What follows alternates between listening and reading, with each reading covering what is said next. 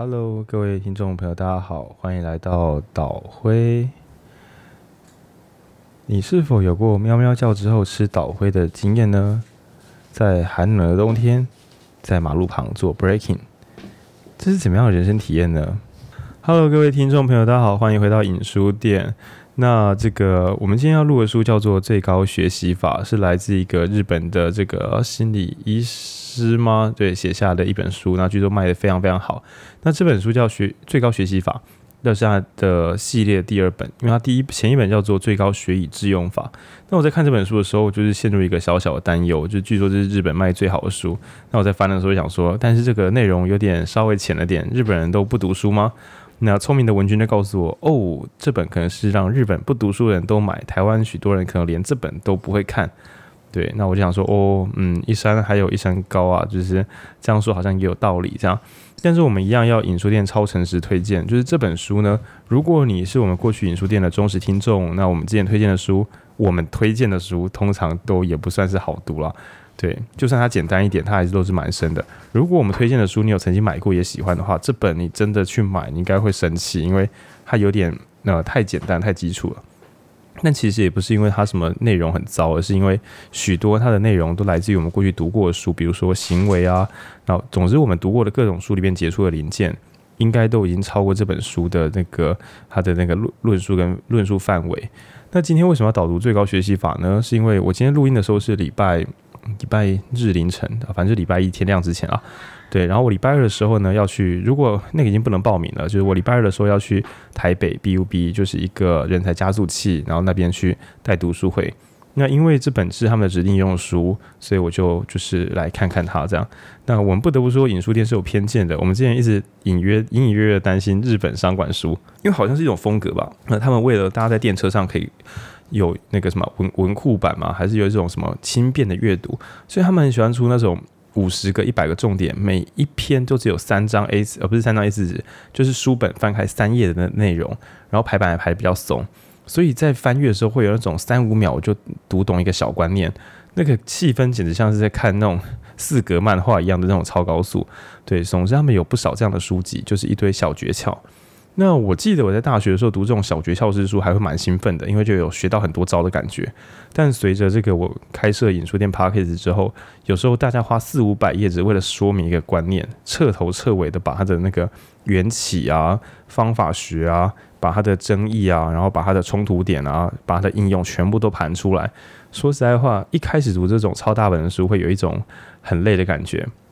但就很像是这个，你玩过《只狼》之后，你再去打什么《地平线：西部禁禁地》，你就会有一种这个游戏好无聊。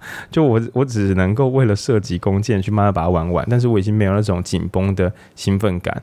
对，就很像如果你已经有这个出出出门在外，然后已经有去投过标案，你就会发现说标案的审案委员对你真的是足够严格。你回去再去看创业竞赛的时候，就会有一种。呃，好了，看情况，有些创业竞赛可能他真的是马上会给很多现金的，那个评审也是电很凶。但是学生版的创业竞赛有时候会希望学生可以有成长的机会，所以不会痛下杀手。但一旦你有经历过那种被痛下杀手的局面之后，如果你活了下来，你难免会有一种，哎，可以再来一次这种紧张局面嘛？对，那对我们来讲，这本最高学习法。它是真的能够学到内容的，但是对于这个重度阅读者来讲，这本应该会让你有还没有开始认真读，我就不小心读完了，然后许多内容你都知道，所以会稍微无聊一点点。好，但是这本书呢，绝对不是没有用的书，对，它卖得好，表示很多人从这本书得到了成长，然后推荐给其他人，不可能光靠行销卖到什么第一名，这是不太可能发生的事情。那所以呢，我们今天把这，因为这这本书有大概我们两本都看了啦，《最高学以致用》跟《最高学习法》，然后每一本大概都有六十个以上的小重点。那先讲个显显而易见的缺点，就是我虽然很喜欢做笔记跟系统化整理，但是一本书六十个重点，我看过去之后还是还是会还是忘光光这样。对，所以我不得已只好看了第二遍，然后再整理一些素材。那所以今天呢，我是从它的整体概念结出三个方向。然后我们今天来讲的，其实也不完全是贴着这本书，它叫《最高学习法》。我们今天主要来讲讲学东西这件事情。那因为呢，我最近我们读书会，呃，前上个礼拜有开那个表单嘛，那填表的人超超多的。我想说，哇，大家真的想要学多书。我们今天也会稍微把这个这个书中内容，以及怎么从书 不是我们从这本书的内容，以及怎么从别综合来讲所有的书籍中截取我们需要的知识，跟怎么把应用在生活上，我们可能会稍微再聊一点点我们平常的工作方式。OK，那这个在开场的时候呢，我先讲一下今天的三个大关键字。第一个叫做主动捕捉，就是把知识主动的留在我们身上。对，那先讲个前情提要，就是如果每个人放空就可以自动学习的话，那理论上国中跟高中应该全国大家都是满分起跳，对不对？因为老师其实不会漏讲啊，讲过的东西我们就什么都学会了。但事实上，上课时听懂多少，这个有时候是吃准备，有时候是吃现场专不专心。比如说你今天累得要死，去补习班打瞌睡，那你真的无法启动你的主动捕捉，这个课都是白听的。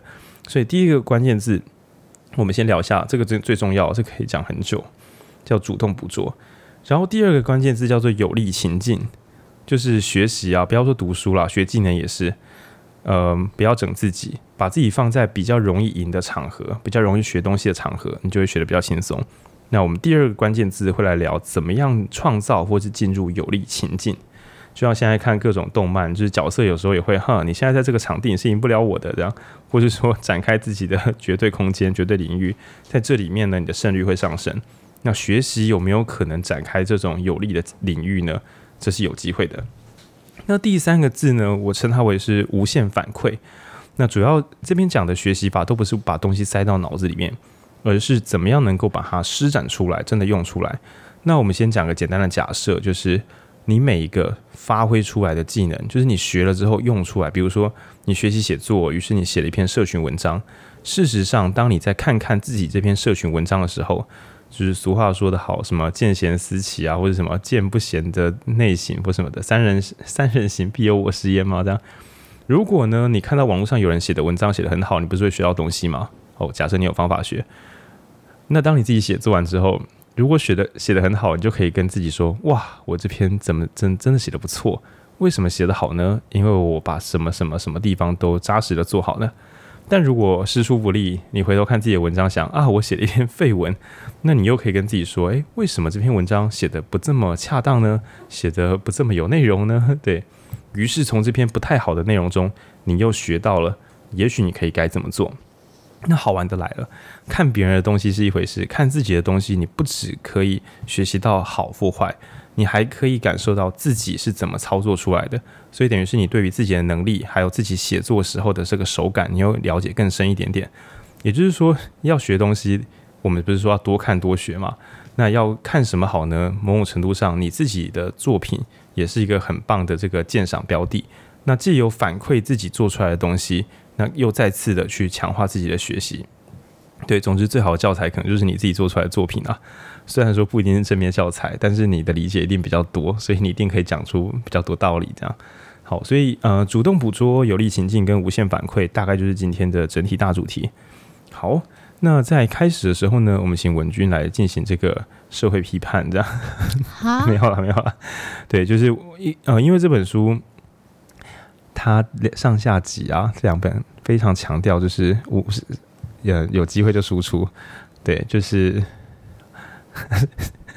前方深水区，牛牛牛。OK，反正文君，你先讲一下，我倒个热水，我倒个热水。好，就是呃，它里面有，它不论是上一本还是这一本，都很强调输出，就是有一点像是说，哎、欸，你如果没有要干嘛，就不用学习，是是这样吗？就是类似的意思啊，或者是说，你应该要有一个更明确的目标，在学习效果会更好。对，我觉得是类似这样。就比如说，你去看电影。然后你继续看电影，这样就没有学到东西。但如果你看电影之前就说我会写下心得文贴在网脸书上，或者贴在 IG 上，这个立下誓约的你，看电影时一定会看得比较懂。那写出东西的你，一定也会得到比较多成长。嗯，我我觉得这这个某某些层面上确实是蛮对的，但是就是还是要看，就是你各位各位想要追求什么。对，然后我自己是有一个感。感感触是很多人就是写读书之后都会写写文章，在部落格啊，或是脸书，或是 IG，或是任何地方。但是很多时候啊，我都觉得那个比起是读书心得，我觉得它更多时候是读书摘要。嗯，嗯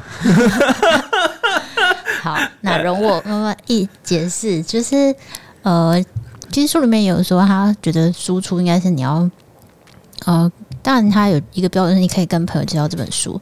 那但另外一个是他觉得你要写下你的感想，或是你的发现，或是你因为这本书接下来要做的事情。那所以我觉得很重要的是跟你自己要有关联，而不是说，诶，这本书说了 A、B、C 三个重点。那这样子就会很干啊！那我就觉得，我就去看那本书就好了。我为什么要看？然后或者是大家写出来的都大同小异，因为除非很你像最高学习法有八十个重点，不然 大部分书大概就是五到六个，然后每个人都会写三到四个，所以看起来大概就是会很差不多。好了，我帮大家，就是说，大家如果真的要做创作，就是把学来的东西把它再转移出来。可以不要弄得像是国中生交报告一样吗？就是这本书有三个重点，分别是 A、B、C。我跟你讲，你那三个重点在序里面就写完了，好吗？你只要照着写就可以了。那所以我之前去，就是我的朋友 Boki，然后请我去带这个说书该怎么带的时候，那我第一个想象是跟 Boki 聊，我忘记是谁讲的，反正就是不要弄得像是网络上可以下载的东西，好吗？能不能够更个人化一点？能不能够？是探索之后找出，哎、我发现这个。当然，我们的发现也可能跟别人相重复，所以刚刚那个什么，不要像网络上下载，这有点小玩笑。因为有时候我们的创建跟别人创建刚好一样，OK fine。但至少不要抱着一个，刚刚我已经讲很精确了，摘要就是可恶，瑟瑟发抖。对，很多说书节目应该也是摘要为主，因为要快速让别人弄懂，摘要是一个好方法。但是，OK，如果你是要讲给别人懂，你可以摘要。可是如果你想要自己发现一些，备一些自己的好料。影响你深远的影响你自己，这个摘要好像就变得未必会符合你自己的需求，因为摘要其实就是这本书的简写版本嘛。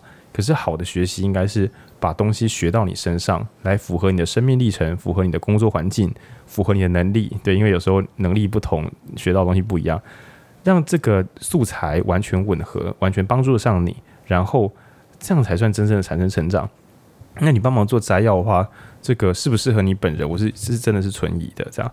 然后再者哦，好，反正现在大家夜深了嘛，夜深的时候呢，人们的自制力会下降，所以很容易讲真话，这就是星光夜雨很迷人的地方。这样，OK，这个我觉得纯粹写摘要这件事还有个大麻烦，就是这个，我觉得大家写的会有点，有点像是为了套一个别人看起来会觉得有写东西的格式，它未必是真正的心得。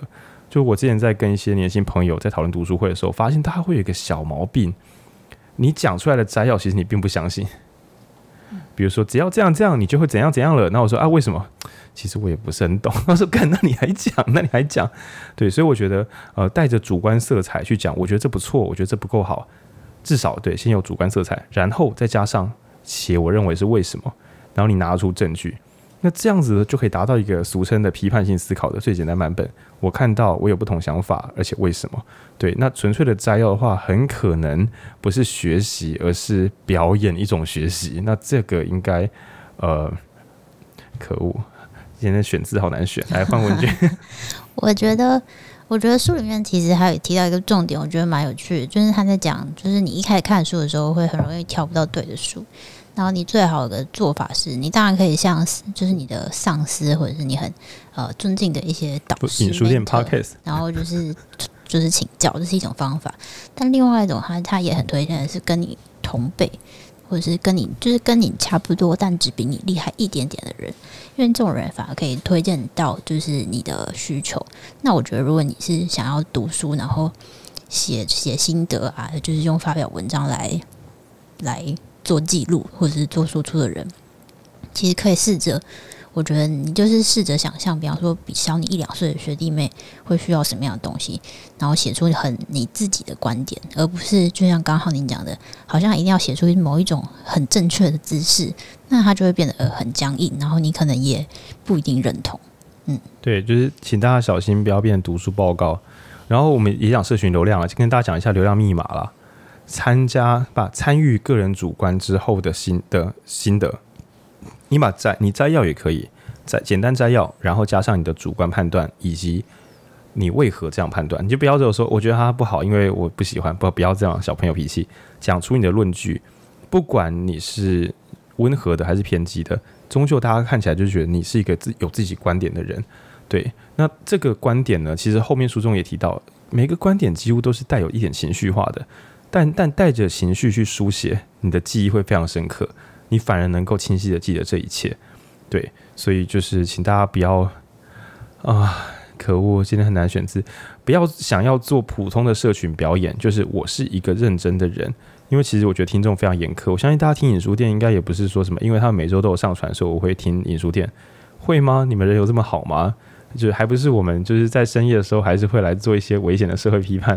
为什么店里人会吵架？这样 就是终究大家要么听到超乎预期的精彩，要么听到深刻批判，要么听到真诚的内容。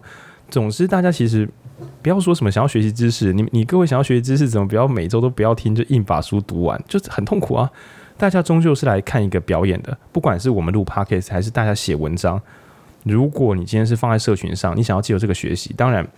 如果你是关掉，没有人看得到，你真的是借由写作来做一个自我对话，那是一回事。但是如果你今天写作，你忘记要做自我对话，你反而都是想要做表演，而那个表演又做得很浅，这样子很可能会变成就是下笔数万字，脑中无一物，这是很遗憾的事情。好，所以第一个记得写心得，小心不要乱写摘要。那我们今天整体的重点是要讲怎么学东西。那我们今天从主动捕捉开始，首先先推荐一部很棒的这个学习的经典。就叫做猎人，Hunter and Hunter。文君皱眉头，没有，我只是觉得这个经典蛮长的，如果大家要看的话，没关系，你可以从念能力看那一段开始。就是各位朋友，你们有学过念能力吗？你们知道念能力是什么吗？我们的听众年纪，反正你们去看猎人，反正念能力应该是普世价值，这大家都知道。念能力一共分六大系统。OK。好，反正在这部漫画里面，反正大家各各部动画不是有特异功能嘛？有的是什么霸王色霸气啊，然后有的是那个咒力啊或什么的。反正在这个目前已经停更的老漫画《猎人》里面，他们使用的系统叫做念能力，你就想成是一种气 Q I 气，一种包围身上的生命能量，然后可以随心所欲的控制，然后拿来发挥强大的效能。对，大概就是呃一种觉察吧，见异与禅心吧。I don't know。因为我不会念能力啊，到现在我还没有学会。那在整部作品里面呢，就有两种人，一种是普通人，一种是学会念能力的猎人嘛。然后你就想哦，念能力 听起来很难学，那他们怎么学会念能力的呢？那可能是因为他们知道这个最高学习法吧。这样，那什么叫做主动主动捕捉？首先，念能力者呢，他们有一个技能叫做凝，就是把气放在眼睛上。我个人认为，这是一切学习的开始。一切学习的开始，有人有些人说是照着人家操作，我也认同，那就是那种呃，我先求模仿动作，我再慢慢感知什么是对，什么是错。但我总觉得这种学习法会蛮沮丧的。就比如说重训的时候，教练不跟你说什么动作是好是坏，他就跟你说你先这样做，你就一直这样背，一直蹲。他说可是很重，蹲不好，你就先背，先蹲，一阵子之后你就学会了。干，他不是见异于禅心啊？对了。见异于禅心，真的，我是觉得蛮那个训练法真的是不太科学，这样那个实在是对人啊，最终学会时可能很快乐，但前面实在是耗损很多。就很像我打只狼，就是如果真的有人去买那款游戏哈，你一定要看网络攻略，你千万不要自己乱摸看看。你看的攻略还是要花很多时间才打得好啊！你不看攻略，真的那个挫败实在是有一点点没必要。OK，那回来这边这样好。那呃，在这个猎人这个系统里面有一个技能叫做凝，就是把念放眼睛上，于是你就看得出来，对方虽然手上可能是手指比着一，但其实他念能力跑出来的数字可能是二或三。那为什么要先鉴别这件事情呢？因为呃，在那个猎人的超能力战斗里面，你只看对方的动作是会被迷惑的，因为他的超能力是。如果你没有使用念，你可能看不出对方的念能力，你就被无形的东西打伤。那这样根本就没得玩，对不对？就是你看不到对方是开过来的子，就是对方对你开枪，你看不到子弹，那你要怎么闪啊？对方对你射弓箭，你看不到弓箭啊，这要怎么闪？所以要先看得到对方到底在做什么。那为什么觉得这个跟我们的学习很像呢？因为什么叫做主动捕捉？就是今天台上的讲者在讲课，或者你自己在阅读书本的时候。如果你无法看得出哪个段落是好段落，哪个段落在乱写，或是哪个段落跟你的生命经验其实有关，你应该停下来想一想。如果你无法做这个主动鉴别，你就会发现，你不要说什么赢得这场战争啊，不是，你从头到尾，你就会被大量的与你无关的知识淹没。就是翻书，可能十页、二十页里边有个三五行是你值得停下来想一想的，结果你错过那三五行，反而是你在每一刻都很认真努力。你知道吗？你的念能力是有限的，就是专注力。你花了一百帕力气，面对着每一行、每一句、每一字，但其实重点一直没有出现。结果你看起来很专心、很严、很认真，真正重点出现的时候，你又不停下来认真想，就是对方露出要害的时候，你不痛打一顿，你就这样子小心应对，于是你的专注力很快就用完了，然后你又打不到要害，于你就会觉得说啊，我知道了，我不擅长学习。我很累，我很认真，我回家都有试着。人家说阅读很棒，我每天回家都有试着读半小时的书。我已经这样试了两个礼拜，我什么都读不懂。很可能是因为没有经过正确的引导，就是不知道怎么看出什么地方是重点。对，所以我觉得第一件事情是，如果有人可以教你怎么，如果你本来对阅读是看得懂书的好，只是觉得看书很累，那就是混，好不好？你就认真一点，多看。但你如果已经试着去买书来看，结果影书店说的很五星吹捧，然后那个 IG 或是脸书上大家都在下面留言说，这本真的影响我很深，然后你自己买来看，发现哭啊，我完全看不懂。这种时候呢，我会建议不要再用，我会建议不要再用建议与禅心那一套，也就是说不要想说啊，这本书我自己一个人再多看，说不定五年后我就可以看懂了，是有必要这样对。你何不去找找看有没有呃，比如说教怎么阅读的，甚至是听听看某些 podcast，再对着字句看人家怎么看懂的，甚至是主动私讯。比如说你今天想要学绘画，大家都说某一幅画结什么结构很好啊，用色很棒，然后你看就觉得靠，我完全看不懂啊。你不要给稿，你就直接私讯对方说，老师，我觉得你我看到你们在讨论这个作品，如果我想要学会怎么观看这个东西的话，我该怎么做呢？这个问题可能就会直接影响你的一生，因为大多数有才华的人都没有人是纯靠天分，大部分人都是抓到一个系统方法学。比如说，我小时候老师教过我，或是说我看过某一本书，他讲的不错，可能都是这种简单，甚至是我买某个线上课程，你要不要看看？那当然也有可能是我有开一个线上课程，你要不要买？都都可以随便，反正只要能够抓到鉴别方法，就不要用蛮力去破解。真的，大概波加搞，就很像螺丝起子，你知道吗？大家家里有没有锁过螺丝起？用螺丝起子锁过螺丝？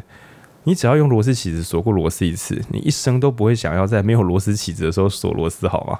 一点都不方便。对，然后呃，看作品也是，所以很多影评人我都觉得，我看完电影，我都还是会刷一下那些影评人，我想要借一下他们的眼睛，确定我有没有漏看的东西。好，那这一切都是为了主动捕捉。啊，那为什么很喜欢讲这个念能力呢？因为在这个念能力的设计中，它有六种系统，同时它还说念能力会随着使用者的性格产生变化。非常激动的时候，念能力可能就会暴涨；就是激动的时候、快乐的时候、疯狂的时候，能力可能都会有大幅度的上升。那情绪跟自己的影跟能力的影响很大。同时呢，不同的性格又会修炼出不同的能力。比如说，你很喜欢小心翼翼，你的性格是谨慎的，所以某些书如果有很完整的表格。或是很完整的方法学，你可能读这种书就会觉得，哎，这个东西你学起来比较心安。可是如果你的性格是你很喜欢那种街头智慧，我不想要学整个资产负债表，我想要知道只看哪几个关键就可以帮助我的公司生意。你的性格如此，所以你应该要找相关的书来学习，因为对你来讲，初期来讲你会学起来比较快乐。对，然后还有系统，就是比如说。对你而言，只要读到跟生物学，只要科学名词一出来，你就想睡觉。那我就会觉得，除非你真的很想要成为一个通才，或是你的工作不知道是为什么是跑到生命科学，或是跑到这个物理科学那边，不然你应该选择是别的领域。就是你的系统说不定读一些关怀人的字或抽象词汇时读得很好，或者是你读一些科学定义的时候，你都很认真的把它探索清楚。对，所以我觉得，呃，找出你的系统，判断你自己的性格，还有。感觉一下什么东西你在阅读时会产生激动的情绪？激动可能是有时候觉得很生气，比如说怎么会这样子呢？过去的人都说过了，现在怎么这么烂呢？或者是兴奋说啊，原来还有这种教学方式，哇，真是太好了！以前人真聪明。情绪产生波动，然后与你性格相符，还有与你本来的天分本能相符，这些东西可能都会影响你的学习。这边讲的不只是阅读哦，就是所有未知之物都可以。比如说煮饭的时候，你可能一碰到。油盐糖就觉得天哪，我实在是不想要洗这些东西。OK，你的情绪告诉你是蛮沮丧的，你真的要学这个应该是蛮逆天，就是这不是符合你的这个内在设定这样。对，那所以说我会用念能力来解释，就是越符合你原生设定的东西，你在主动捕捉时会比较不费力。那不费力可能是学东西最重要的一件事情。那呃，我知道大家有些学习可能会很认真，但是我这边考量一般听众，除非逼不得已，不然大家应该都想要在一个闲暇之余慢慢变强，慢慢变得有能力。比如说在闲暇之余，摄影的技能慢慢在上升，或是说，哎，可以看懂更困难的书，那或是说可以慢慢的让自己的思考能力越来越有系统化，或是反应越来越快。就是我讲的是这类，对，所以当然，如果是为了专业任务啊，或是职场所需，马上就要升级，那个另当别论。但我觉得日常修炼，如果你一开始就碰那些呃跟你的属性相差很远的东西，我觉得放弃了。当然，我承认少数人什么都做得到，但我觉得多数人硬想要耍酷去做那些自己不喜欢的事情，呃，应该是会有浪费生命的嫌疑。OK，我想要补充，因为我觉得。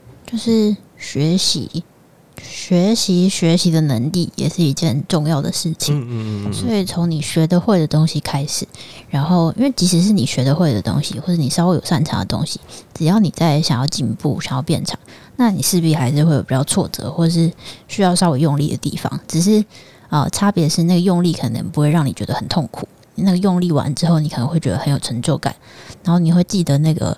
撞到，然后卡住，然后用力的那个感觉。那你多，你学了，比方说两三个是你喜欢而且擅长的事情之后，你未来在学习你比较不擅长的事情之后，你也比较知道啊，学习就是这样子，不是我特别不会，不是我没有天分，而是学习就是这样。嗯，对对，反正你可以想有两个东西，一个是你的本质，一个是学习的技巧。然后呢，初始阶段我们的学习技巧可能都有限，所以先选自己比较擅长的，在擅长的东西中把学习技巧也磨好了，然后再去面对不擅长的属性，那你可能也可以用你过往经验去有个突破。对，所以就是猎人里面它有六种属性，它都会推荐你要先找出自己的核心属性，把这个先练满。然后再练你的次属性，但不要随便练你的反向那什么反向属性。比如说强化系的人不要随便练那个特质系，因为原则上那个是完全不相干的东西，你这样会浪费生命。对，所以我当然不，我没有把握说真实世界学习到底分哪几个属性，只是请大家不要小看自己擅长的东西，先做这件事情，把成就感建立起来。一，把成就感建立起来；二，把那个观察的手感练起来。比如说，你可能很喜欢平面设计。那所以呢，你系统性的去学一些平面设计的课程之后，你就知道说好作品我该怎么看出来它是很棒的。而这个能力很可能等到以后你要做体验设计的时候，一样你在学习的时候就知道说啊，我知道展场设计的好是为什么。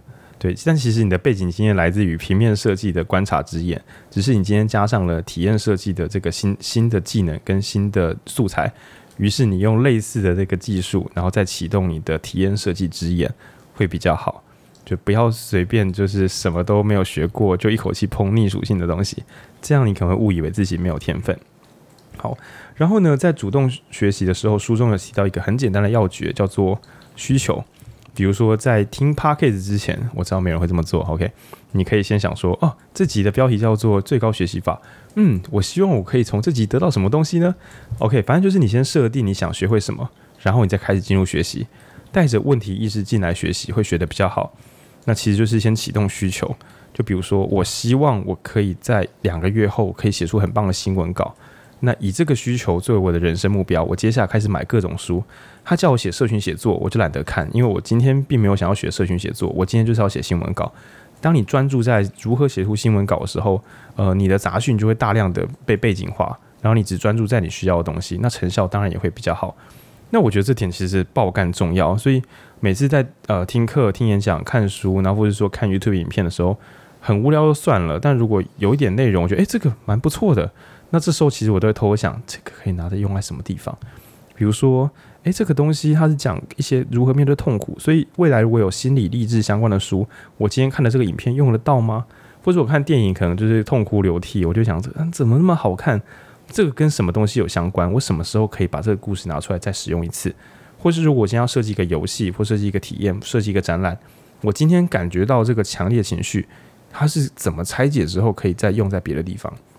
总之，我未必会带着问题进入电影院，但每当被我抓到，呃，好东西出现了，那我都抓情绪波动了。大家可以抓自己习惯的。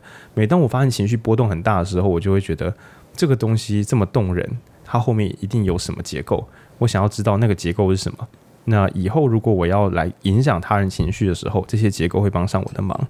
所以总之，带着需求是极度重要的事情。然后就相当于是如果有那种那个叫什么，嗯，那个储蓄险的业务员。那通常在要卖你储蓄险嘛，就是叫你存钱。可是问题是我们干嘛没事要认真存钱呢？对，我们的理智有这么多吗？对，所以他们通常会想象说，哎，你要不要以后要买车子啊，买房子投期款啊？总之，他会让你心中先出现一个比较明确的图像，那来诱使你愿意好好的存钱。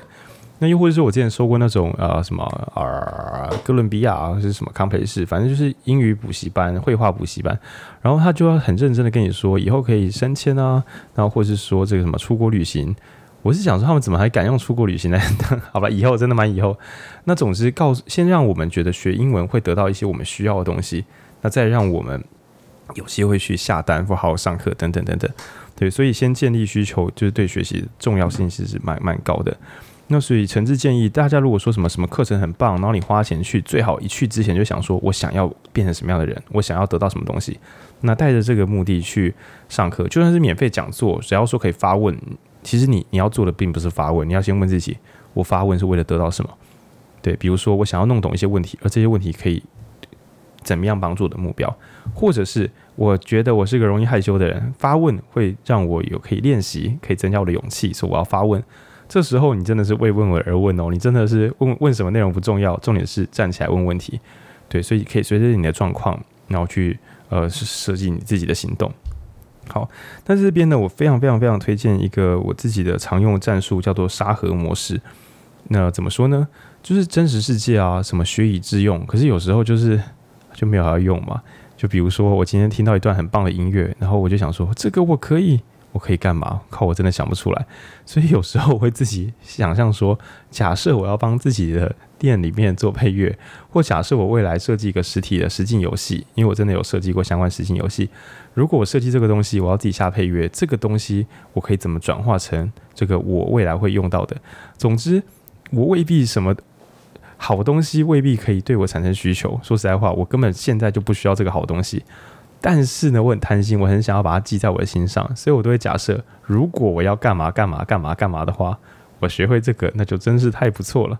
那在这个虚构的假设之下，我就很兴奋的想，那我一定要学会啊！你知道这种心态就很像是乱买东西的人会想说，就是你本来想说这个东西为什么要买，那你就想说，哎呀，如果我登山有一天后空翻扭到脚的话，那这个东西刚好在山上就可以帮助我一个大忙啊！它可以帮助我后空翻，也可以治疗我的脚脚。那我就想，对呀。怎么能不买啊？不然这样我以后在山上后空翻时该怎么办呢、那我们可能就会买一个很奇怪的东西，然后它可以就是，也许它是一件外套或者什么的一个背包，它可以帮助你后空翻的稳定度，同时你脚受伤的时候又可以包扎你的脚。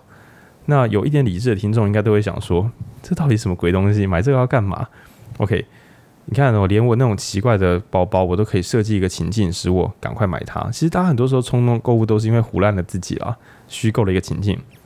那你就想，你把你这个冲动购物的这个态度拿去学习，不是很好吗？因为平常说叫你读个书，然后把一个影片认真的看出东西来，然后或是认真动动脑，就想说卡，可是我我做什么的啊？我是公务员啊，那或者说我是卖东西的，这个技能我又用不到，干每天在那边这个也用不到，那个也用不到啊，等到你要用的时候再回来，你不觉得有点迟吗？说不定就找不到了。所以设计乱七八糟的借口，让自己进入那个沙盒模式，让你很认真的面对，比如说。那你可能学剑道，那你可能会心中想说，这就是一个逐渐的运动嘛，这也不能真的干嘛，对。但是其实好的教练在讲课的时候都会跟你说，这个动作象征着他其实在战场上是在什么行为下你要做这个动作。所以我觉得打开你的想象力，让自己进入沙盒模式，然后在沙盒模式中很认真的做操作。那比如说重训的时候，有些动作你你可能会想说，我为什么要练背肌？那我就会想说，哇，如果有一天我登山不小心脚滑了一下，双手抓住杆子，我只要能够把自己拉上去，我就可以再爬上来。我如果拉不上去，我就死定喽。那这个时候呢，我就很认真的、专心的把这一下做好。那我自己觉得这也不是一个开玩笑，因为沙盒模式不止学习到内容，还学习到当时的情绪处理。你总不会希望说你练了演讲，只有心平气和在家里的时候可以讲得很好，一站上台就整个失效。那练这个要干嘛？所以我觉得很多学习我都会逼自己说，如果我这个技能要实战的话，它它大概会怎么使用？那我甚至会加高它的难度，来避免我在危急时刻这个技能放不出来。比如说我可能学一个文案技术，那我可能听课觉得真有道理，那我这时候我可能会按个暂停，然后跟自己说，假设十分钟后我就要上一个文案，那刚刚这个技术我可以怎么发挥？对，因为我觉得这个总不能每次学完东西都说，你只要给我足够时间，我技能就放得出来。那那这个说不定会变成别人比我们弱，但他做的比我们快，所以机会又流失了。那这样不是很可惜吗？所以我很喜欢设计沙盒模式，逼自己呃快速的做一个模拟实作，即使是在心中做实作也没有关系。OK，那第二个叫做有利情境，书里面很喜欢写有利情境哦，而且它使用了很多科学语言。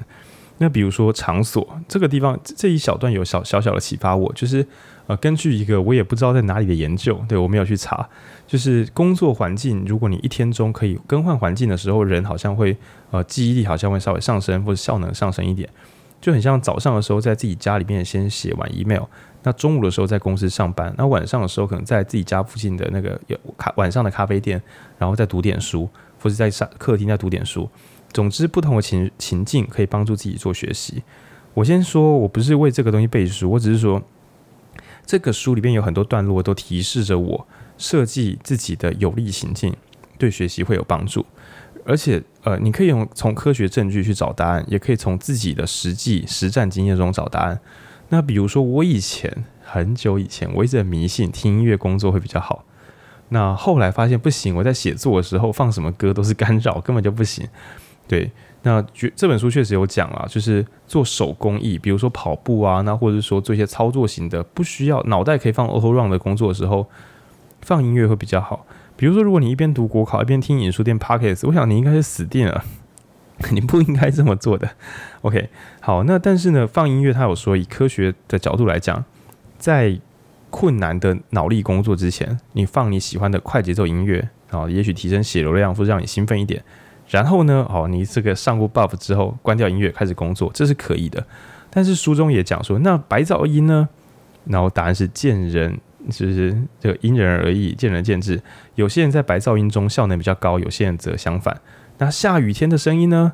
阿法波呢？那书里面大概意思就是你自己试试看了，好不好？拜托，这个每个人都不太一样。所以这我觉得给我很大的启发是，以前有时候我看到网络文章，我想说只要怎么样，你就可以怎么样，我都会想要抄抄看。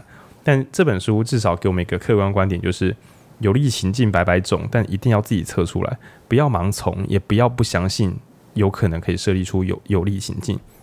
那其中，呃，有一个有利情境，我是非常非常相信的，叫做情绪化。就比如说，呃，你在很快乐的时候的记忆，很悲伤的时候记忆都会变得非常非常强烈。那所以呢，你可以怎么做？比如说啊，扭到脚了，赶快来背英文单字。没有开玩笑的，就是。呃，也许在专栏的压力很大的时候，这时候其实更适合把一些你曾经很喜欢的，可能跟管理相关的书拿出来稍微翻一下，因为在这么高的压力之下，学习可能会磕得非常非常深。那又或是说，在做很复杂的专案的时候，很痛苦的专案的时候，你不要觉得啊，我压力很大，真痛苦。你要想，我想这一件事结束后，这个经验会陪我很久很久。对，因为在高端的这个压力之下，情绪波动之下，记忆力会变得非常非常深。那所以，我几乎发现说，哦，难怪我觉得我这两年成长很多。就是虽然这两年我看书是看得比以前多，但我觉得我记得远远比过去的阅读来得记得更深。很可能就是因为，呃，现场的这个读书会或是线上的录 Podcast，对我来讲还是一件蛮有压力的事情。而这个压力使我很容易把内容记得更清楚。总之，录音对我来讲是一个有利情境。为了讲给各位听，我必须要读到一定水准。要设法拆出重点，然后还要用有时候精准、有时候胡闹的东西讲给大家，所以其实心理负担很重。但从这本书我会知道说，原来压力只要我不要压力大到整个脑袋一片空白，压力本身就是会促进记忆跟促进创造力。对，所以这个不要忘记设立这些这个有利的情境。好，那书里面有一张 A4 的范围，就有一页，他讲选书方法，我觉得那页也写得不错。对，他。可是那页我觉得标准很浮动，我最喜欢的就是它的标准浮动。有时候，呃，找长辈给我们选书是好的；有时候带着问题意识去选书就好的，是好的。那有些时候呢，完全去书店乱逛乱翻，也有可能会拓展你的视野。总之，他写了十个其实关联没有很稳固的十个重点，但我反而觉得，诶，这样子还比较客观，因为最棒的选书法这件事情反而很可能会使我们变得很狭隘。比如说，都相信长辈推荐的书，或者是都随遇而安的去找寻这个任意的书籍，或者是每一本书你都从这一本书的推荐书去找。对，因为比如说你永远都随机看书的话，你可能读是阅读是没有系统性的。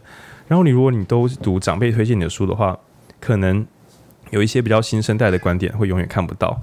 那如果你都读同一个书系的话，弄得不好，就变成你读了徒弟的书，又去读师傅的书。你以为你读了很多观点，但其实没有，你读的是同一个套路，你会变成基本教义派。所以我觉得他教你怎么选书那一套还还蛮有趣，还蛮不错的。OK，然后呃，所谓的有利情境的话，我把它稍微做个简写，就是缩写一下，就是请设法让你进场学习的门槛下降。比如说，嗯，电子书，对，经过各种实证。会对记忆有稍微的这个下降，就是纸本书它有立体空间，所以终究会比较好记忆一点点。然后电子书因为它没有立体空间，所以等于是你要花更多力气去记住书的内容。但是如果每次叫你去弄一本纸本书，你都弄个十天半个月都拿不到手，那这个时候你要想，就是电子书虽然它的对于记忆会有一点点的负面影响，但是你的纸本书根本就没有去拿来看呢、对，所以我说，我把有利情境分两个部分，第一个叫做降低门槛，比如说轻松可以取得，这是很棒的。或是电子书对我来讲，我要重复查询的时候，查询很快，所以门槛是很低的。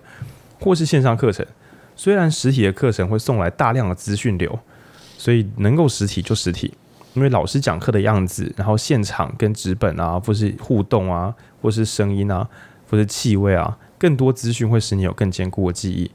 固然没错，但是如果你迟迟等不到那个理想的学习环境的话，直接就是信用卡拿出来，把听说大家都说口碑很好的线上课程硬是刷下去，然后直接在家里面顺着你很想学习的此刻，大家知道吗？有时候大家会有冲动购物嘛，你今天忽然觉得好想要知道网页该怎么做会做得更好，就是现在了。你现在情绪激昂，你现在刷下去之后真的看，也许三五天后你就说，那会不会三分钟热度？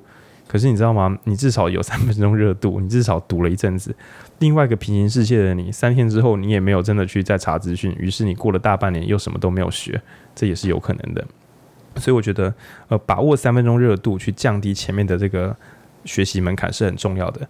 所以第一要降低学习前的门槛，但第二要增加学习中的障碍，就是千万不要在学习中轻松学习。所以我觉得这本书最大的。弱点就是他在阅读的时候是很轻快的，这使得大多数读者应该都什么都记不起来。那所以我这边会推荐对这本书的正确用法，就是你可以一边翻一边质疑这本书在写什么。比如说真的是这样子吗？对，我反而觉得你在这个质疑中产生自我对话，让自己多花一点力气在这本阅读上，会比较容易得到东西。对，这是我的小小建议。但是有一些书本身就难读的要死，我就觉得不用这边自问自答，你只要能够好好看懂，你就有学到东西了。所以我建议学习前降低门槛，学习中提升压力。在你压力大到失能之前，辛苦一点应该都会比较好。就很像什么轻松运动，谁在跟你讲轻松运动？干的都是一些屁话。要么就去鬼混，要么就运动到会喘会累，不用做那种演戏的中间值。所以你要么就去放空，不要学习；要么就是进入学习历程后，会花一点力气，会动动脑。会有一点点不适应，会有一点点呃卡关卡弹感，这些都是良性迹象。这些不舒服的感觉都是你迈向取得真实能力。对，请千万不要弄反，就是学习之前弄得自己很麻烦，进去学习之后觉得轻松快乐，一切都很顺，那真是太惨了。好，这是我觉得所谓有利行径是进场时进场前很轻松，进场的时候可以就是辛苦一点点。那所以有时候所有利情境就是你可以方便让你很辛苦，对，比如说呃在家里面有沙发，所以也许去外面的咖啡店是因为你今天在外面写作写不出来了，但是因为在咖啡厅你实在是没办法，就在那边放空看影集，因为你可能会有那种某种社会压力，就是我就在早上十点就在咖啡店打开我的笔电开始看影集，这件事情是不是有点太混了？对，所以如果你会因此觉得尴尬的话，那那个地方确实会造成你比较大的学习压力，那就在那边学习吧。那所以就像读书会，呃，我们不是很推广，大家现场的时候会有小练习，五月七号那场会有小练习。那此外，五月二十一号当天晚上，我们会有个啤酒之夜，会邀请报名十座组的，真的要上台讲十五分钟。那相信我，就是你上台讲，真的，你绝对学会的不是只有说书而已，你会学到很多辛苦但有价值的东西。OK，那最后叫做无限反馈。那书里面有几个。地方我觉得很喜欢，就是很多人会说学这些东西到底有什么用，或什么时候可以用。书里面前半段一直讲说你一学就要马上用出来，其实我看的时候是有点尴尬的，因为我总觉得这样子的话，我们一定会只会学马上用得到的东西。那这样子，如果我看到一个好东西，但我觉得短期没用，我不就会错过它了吗？那还好，书在后面的时候自己平衡报道。那觉得说有他，就人家会说，哎，你觉得学习什么时候用得上呢？他在最高学习法的倒数第二篇，他就说，我觉得学习啊，十年后会用得上。然后大家就会觉得，哈，三小就是十年后太久了吧？但作者很认真的说，哦，我以前学的东西，有些时候在此刻，就是写书的时候，也就是我十年前学的东西，在此刻发挥的功能。但我觉得它还是很棒的。那这让我想到另外一个这个老故事，就是传说中贾伯斯大学的时候。去上那什么花式英文字体课还是什么字体课，总之他就去上字体课，结果后来在苹果电脑就是设计英文字体的时候，他过往的美学设计出一套苹果电脑里面很棒的英文字体，然后使得大家觉得用这个电脑用起来蛮舒服的。到底谁可以想得到大学的通识课帮助一个科技公司在开发一个硬体产品的时候产生竞争力？这个说给谁听都是不信的。对，那所以呃，我第三个关键字叫做无限反馈，就是有些你的学习可能会在极度多年之后才产生效果，所以我个人标榜是，只要你看到让你心动的好东西，不管是动画、游戏，或是路边的人在聊天，任何让你觉得哇，这个好酷哦，哇，这个怎么这样想啊？我没想过呢。任何激起你正面情绪的好东西，请你都尽可能把它收在心上。那如果你没有动机，动机不不够强的话，你可能就想象，如果要干嘛干嘛，说不定就会不错呢。赶快把那些好东西存下来，因为能够遇到好东西又能够感兴趣是很不容易的事情。那这些东西你都不要去急于说马上什么时候用出来。所以我还会说沙盒都随便乱设，说不定你设下沙盒以后，你以为你当时为了做游戏所以要学电子音乐，结果后来是你的实体空间或是办演唱会的时候，电子音乐派上用场。然后你完全想不通自己怎么会去碰演唱会，结果只是因为你的朋友问你怎么借场地，你借完之后他说：“哎，那这个地方你觉得哦，我们这边有点尴尬，对不对？这个前面的时候就是乐手少一团啊，没有，所以这边声音很空荡。然后你曾经学过的太古技能就在这个地方发挥一点点点点小功能，谁知道呢？OK，然后我呃所谓的无限反馈的话，我觉得。什么叫做学习呢？这个最高学习法讲的是眼前看到的东西，我给它把它学起来。但我反而非常非常非常喜欢从我的过往资料库。呃，简单的说，呃，眼前的好东西，我要花力气把它学在身上嘛。但是有些东西你从小到大忘都忘不掉，那些东西是不是也是你的核心素材呢？比如说童年的伤痕，小时候读书读很烂，一直被老师骂，然后于是你就觉得哦，我不想再想起这个东西。可是你的记忆这么深刻。如果今天多年之后你去研究怎么让人们在学习的挫败中不要这么痛苦，你会不会比其他人更有潜力呢？对，因为其他人要花很多时间去田野啊，什么 persona 弄半天，好不容易才能够想出学习受挫人长怎样，但你心中就有存一个学习受挫的人，你何不问问他的看法？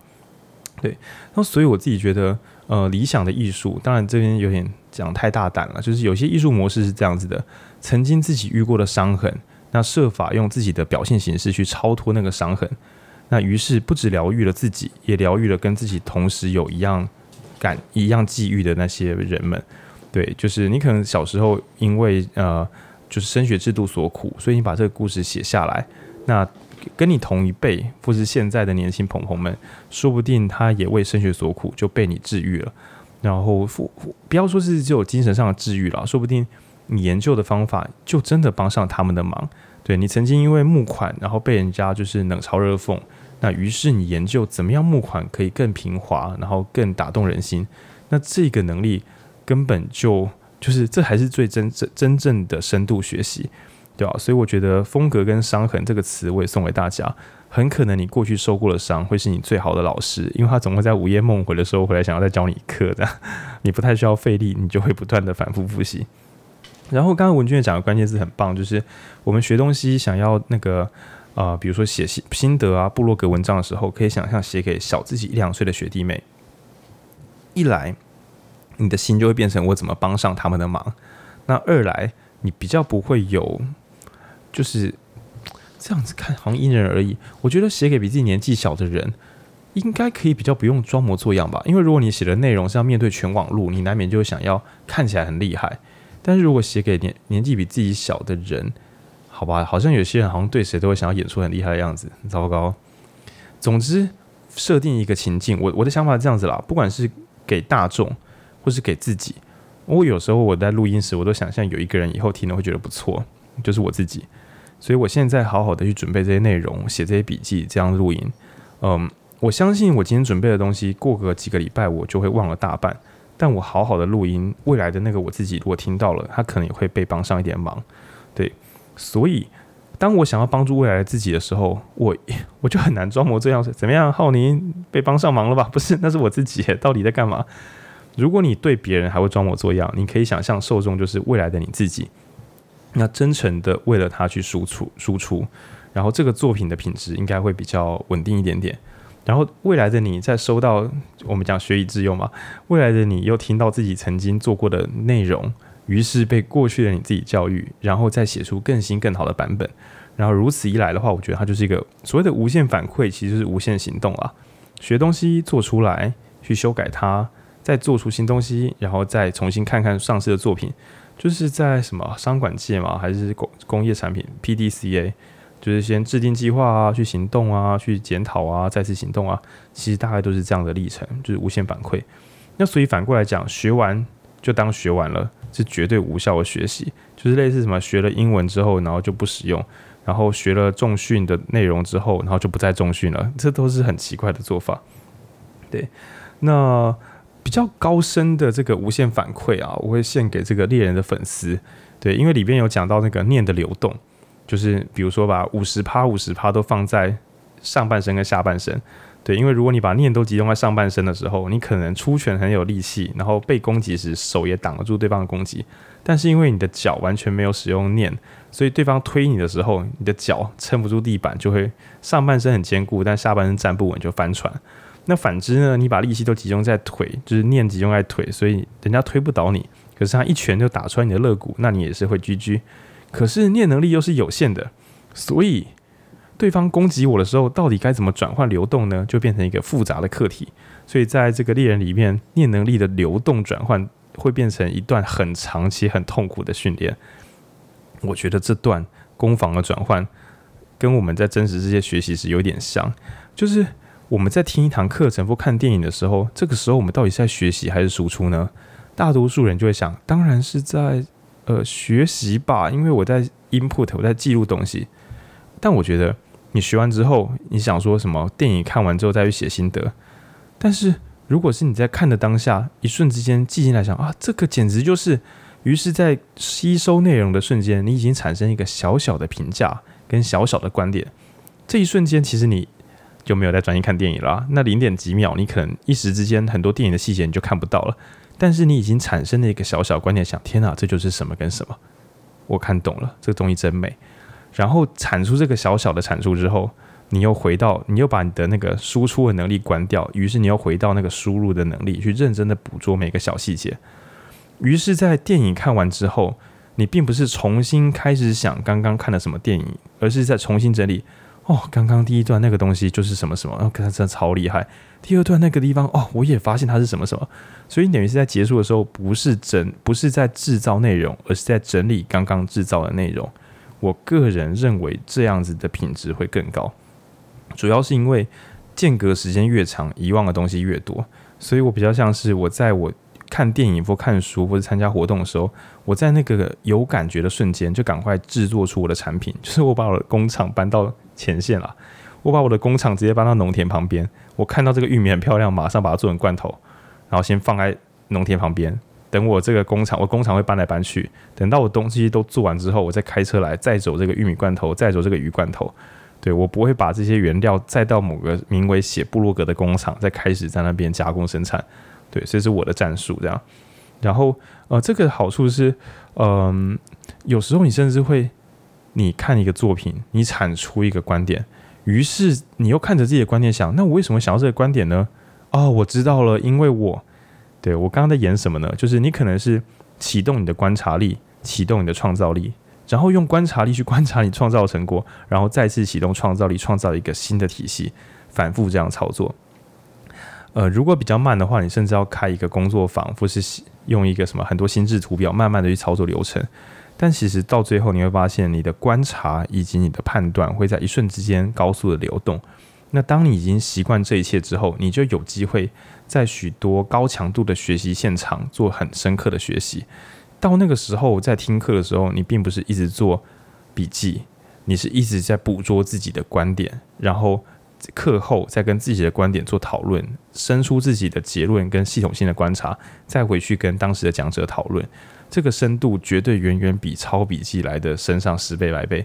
对，那更不要说笔记都没有做，看过去就说我今天上了很精彩的课，对，但它并没有被记录，也没有被深化。那我知道大家。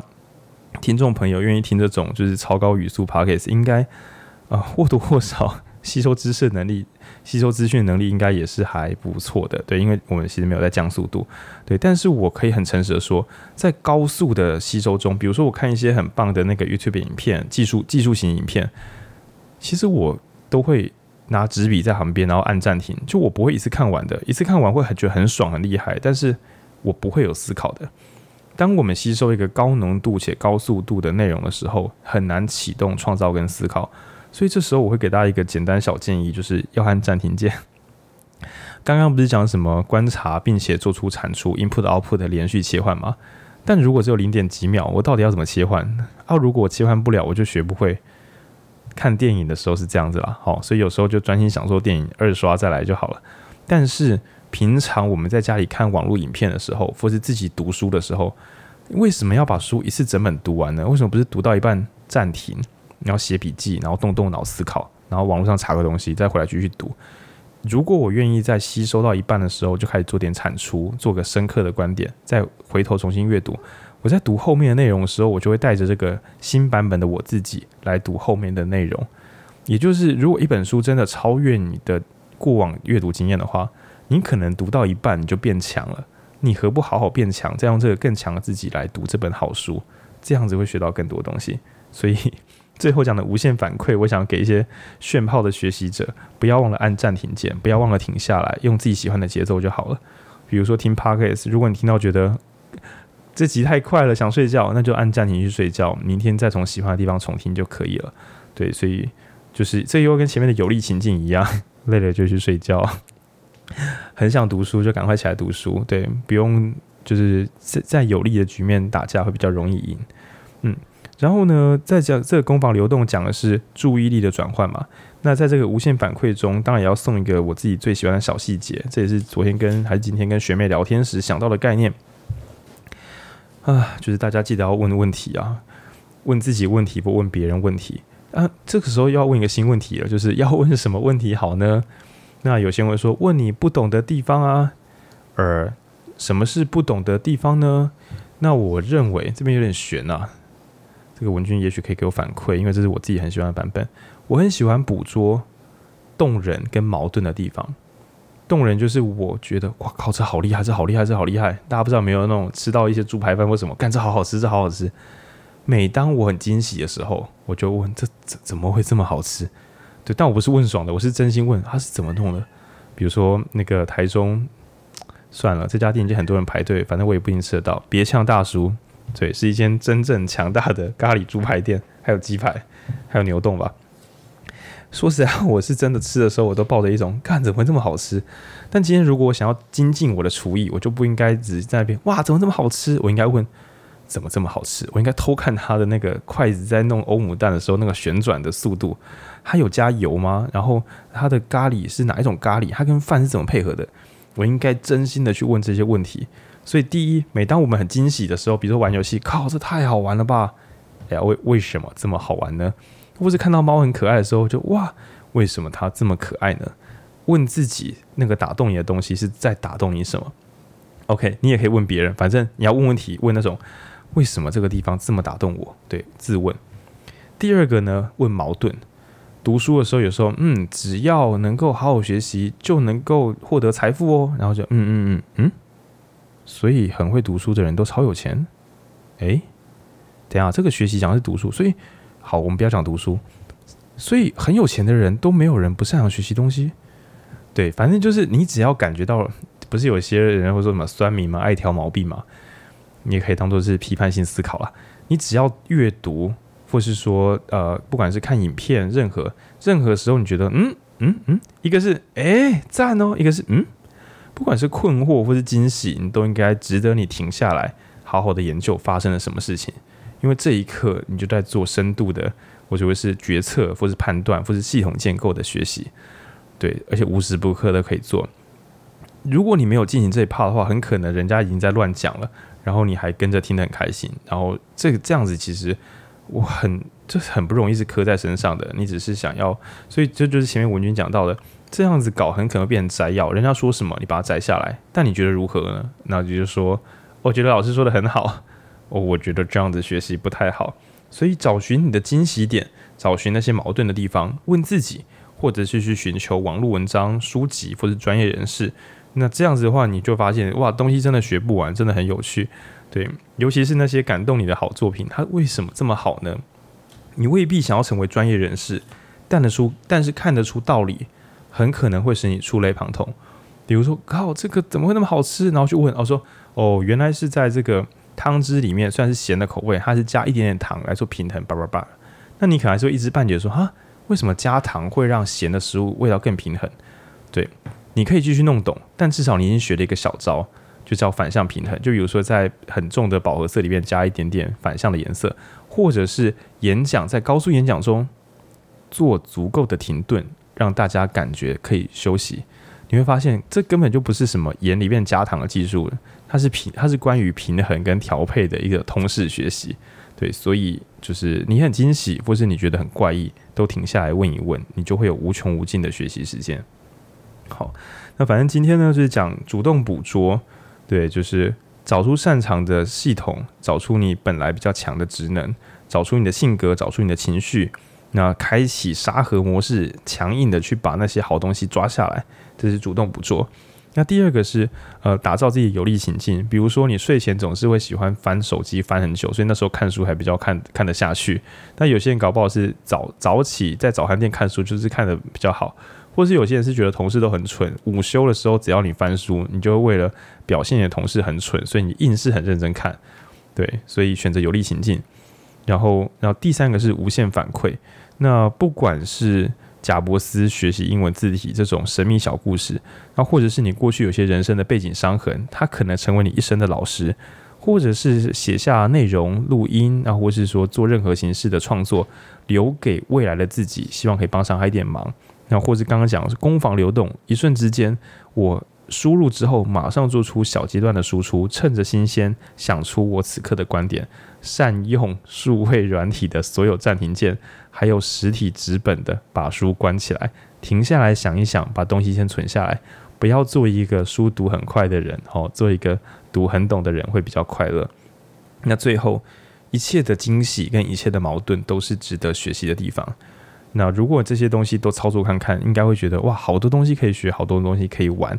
然后即使是很困难的书，你也不会被书弄得很痛苦，因为你在玩自己的节奏、自己的游戏。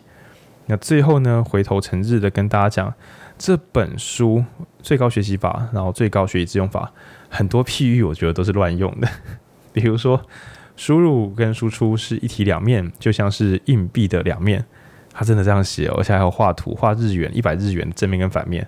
那我看的时候，我想说，看啥小了，就是就是啊，我的啊啊，我家的碗也有两面啊，有碗的那面跟碗的背面啊，你啊，你到底要表达什么？就是他很多时候会用一些譬喻，比如说啊，一步一步学习，最后就会好的成果，就像是爬上山坡，最后看到富士山的日出一样。他很喜欢写这种东西。然后我每次，因为我是一个很挑剔的阅读者，我每次看这种譬喻，我都会心想。什么意思？为什么？不是啊，你干嘛写？你不写这个好像也没差啊。所以书里面有蛮多蛮随性的譬喻，真的，我觉得用并没有多解释些什么，并没有多解释什么，这都是断言了。对，然后书里面偶尔还会写到不要人云亦云，或是说就是要查证。我想说，一个敏锐的阅读者可能会对要不要人云亦云，不要，然后一边就可恶啊，一体两面，硬币的两面。然后这本书的论证，就比如说只要怎么样就会怎么样，我觉得有很多论证有点跳跳跃。嗯，那当然可能是因为篇幅太短了。所以他可能又可能大众没有对大众对于推导过程没有这么多兴趣，我的兴趣是很多啊，对，所以他的论证其实都蛮浮浮的，就是因为呃，反正大家可以自己看，就是他论证真的都跳跳跳跃跳跃，然后最后呃是他的使用的数据，很多数据都我蛮想要查出从哪里来的。对，但是一时不是很方便，所以它里面写的所有科学家有说，我觉得大家都最好抱着一个半信半疑，真的想要知道科学家说什么，里面有很多生理学的东西，诚挚推荐去买那个一千两百块的行为上下集，在家里花个一年把它慢慢看完，然后以后遇到任何生命困题困难的时候，都回去翻翻那一套书，嗯，啊，书里面爆干强调你任何东西都要写下来，作者也以自己的部落格在日更为荣。呃我是觉得，这个蒋勋也没有日更啊，那他他作品也是很动人啊，对啊，然后许多艺术家或者是创作者啊、YouTuber 啊，也不不是每个人都日更啊，做得好的也是做得好啊，然后写专辑的人有时候也是一年发一张或两年发一张，也是写出好歌啊，对，所以我觉得什么都不做的人确实啦，短期练一下日更可能还不错，对，但是如果是要进入高峰体验，因为我刚刚不是讲说，呃。如果你想要学得很深，可能需要提高阻力。每天写作固然很痛苦、很困难，但如果你已经不小心进入轻松自动驾驶，就是多写，但是都没有很花力气去做深度思考，很可能你写的东西，呃，跟以前的水准不会相差太大。对，如果你没有格外用心的话，这也是我录 Podcast 很痛苦的一点，就是我觉得轻松录音这件事情很诱人，就是我随便录，大家都可能会觉得还不错。但我总觉得，如果我没有花力气去整理出，像我今天觉得我整理出主动捕捉、有利情境跟无限反馈，只要你真的买书来看，你就会发现你完全找不到这些东西怎么整理出来的。而我又对这些整理是小有自信，至少我觉得以后的我回来听这一段，会觉得还算是蛮有道理、蛮核心的。对，那就是总之这本书的本体是有一点松散，是充满破绽的。那请大家阅读的时候抱着一个嗯，为什么呢？诶，怎么会这么说呢？哦，所以真的是这样吗？对，但是这个批判又不是你写的这么呃论证这么薄弱，所以你一定是错的。没有，我也不是这样想，或者是说这个论述有点薄弱哦，但这个结论似乎是可以参考看看。对，总之最终这个学习的主人还是你自己，不要随便说这本书写的太好了，我一辈子都要信仰它，或者这本书写的很水，它一定都是错的。没有这。这其实又称不上是判断力了，对吧？那总就就最后呢，跟大家小鼓励：如果你学学东西怎么样学得很困难的话，很可能是因为这个世界有那个什么第二热力学，就是熵，最终会希望传往世界会希望慢慢崩解啊，就是成为一个能量很低落，然后乱度很大的一个虚无的冰冷的太空世界。那但是呢，在许多幸运之下，很多沙子集合成一个星球，然后产捕捉了水，产生了什么氧气啊，变成地球。然后人类之前又有生物嘛，神秘的这个宇宙呢，产生了基因这种东西，让我们从有机体变成小小的生命。然后基因进来还会随机演化，一只鱼或是一只马，甚至一个人所生下的后代。竟然可以重复复制一次，不用从草履虫开始重新进化。对，所以基因本身是一种秩一种秩序的复制，在这个无限混乱且能量易散的宇宙中，基因是一种维持秩序的方式，法规也是，建筑的方式也是，技术也是。我们不用像古人一样重新发明轮子啊、电池啊、配电方法这些东西，城市嘛都不用重新发明，被记下来的这些秩序跟法规。就是律法会被后面的人再使用一次，然后产生出新的文明。那回归到我们个人身上，我们一开始靠基因使我们 不需要重新学做人，我们生下来就是人。但是要怎么样能够做对的事情呢？我们要学习方法。比如说，好，我需要去读什么书，我才能够取得什么技能？所以首先基因塑造了基本的你，然后接下来这个方方法让你知道什么是对，什么是错。但是你真的要变得很强大，你最终还要建立习惯。对，所以其实整本最高学习法都很强调不断的输出。其实我自己觉得要小心是输出的太水，但这本书讲的是不断的输出时的一切最终变成习惯。你终于不用逼自己去学习，你每一瞬间不管在看东西，还是在写东西，还是在讲自己的评论，甚至是自己脑内也有一些想象，有一些跟朋友的讨论，你无时无刻都是在执行一个名为行学习的动作。对，这行最是一个学习的动作，你无时无刻都在无时无刻都在学习的状态之中，成为习惯。那所以在学习成为习惯之前，我们可能都会很颠簸，偶尔因为生命不顺利，想要变强，变强就会想说别无他法，只能透过学习。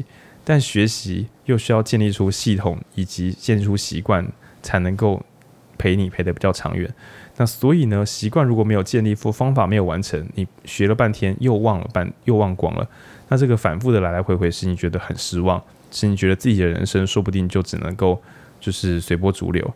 对，那这真的是很辛苦的事情。所以如果能够建立出比较好的习惯，就是再好不过的。那或者说建立有利的情境。所以虽然有点自卖自夸，就是等我们有线下读书会的时候，真的鼓励大家没事就来走走看看，因为。